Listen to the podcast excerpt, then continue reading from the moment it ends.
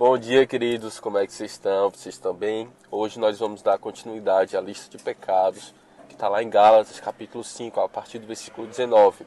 Os próximos pecados que ele lista é idolatria, depois feitiçaria. É, nós já conversamos sobre idolatria, na é verdade. Hoje eu vou falar um pouco sobre feitiçaria. A feitiçaria é uma coisa mais comum de nós entendermos, até pelo próprio misticismo que envolve os filmes, envolve os desenhos animados. Uh, talvez a nossa educação escolar também fale um pouco sobre é, a, a Idade das Trevas, né, num período assim, do século XI, se eu não me engano, até o século XVI. É, tinha muito essa questão de feitiçaria e a Igreja Católica. É, e a gente é mais a, a mais fácil de entender esse pecado da feitiçaria é, no seu sentido básico, né? Mas a verdade, a verdade é que hoje ainda existem pessoas que praticam a feitiçaria.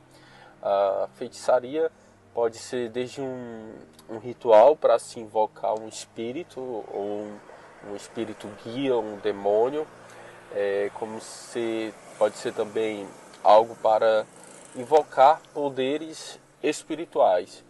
A verdade é que tudo que se invoca poderes espirituais sem ser a pessoa de Deus, a pessoa de Jesus, uh, isso é pecado. Isso é como feitiçaria, porque você está entrando no campo da rebeldia contra a pessoa de Deus. É muito profundo isso, porque lá em 1 Samuel, capítulo 15, versículo 23, fala que a rebeldia é como pecado da feitiçaria e o orgulho é como pecado da idolatria.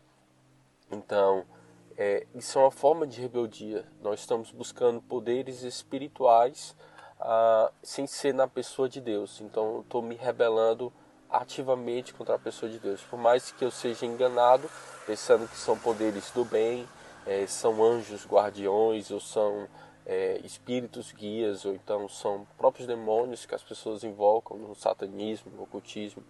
É, tudo isso é uma feitiçaria, isso tudo é uma rebelião contra a pessoa de Deus. E não se enganem, hoje muita gente faz isso, hoje muita gente pratica isso, desde o nível mais básico até o nível mais avançado de ter contato direto com demônios, com é, esse mundo espiritual.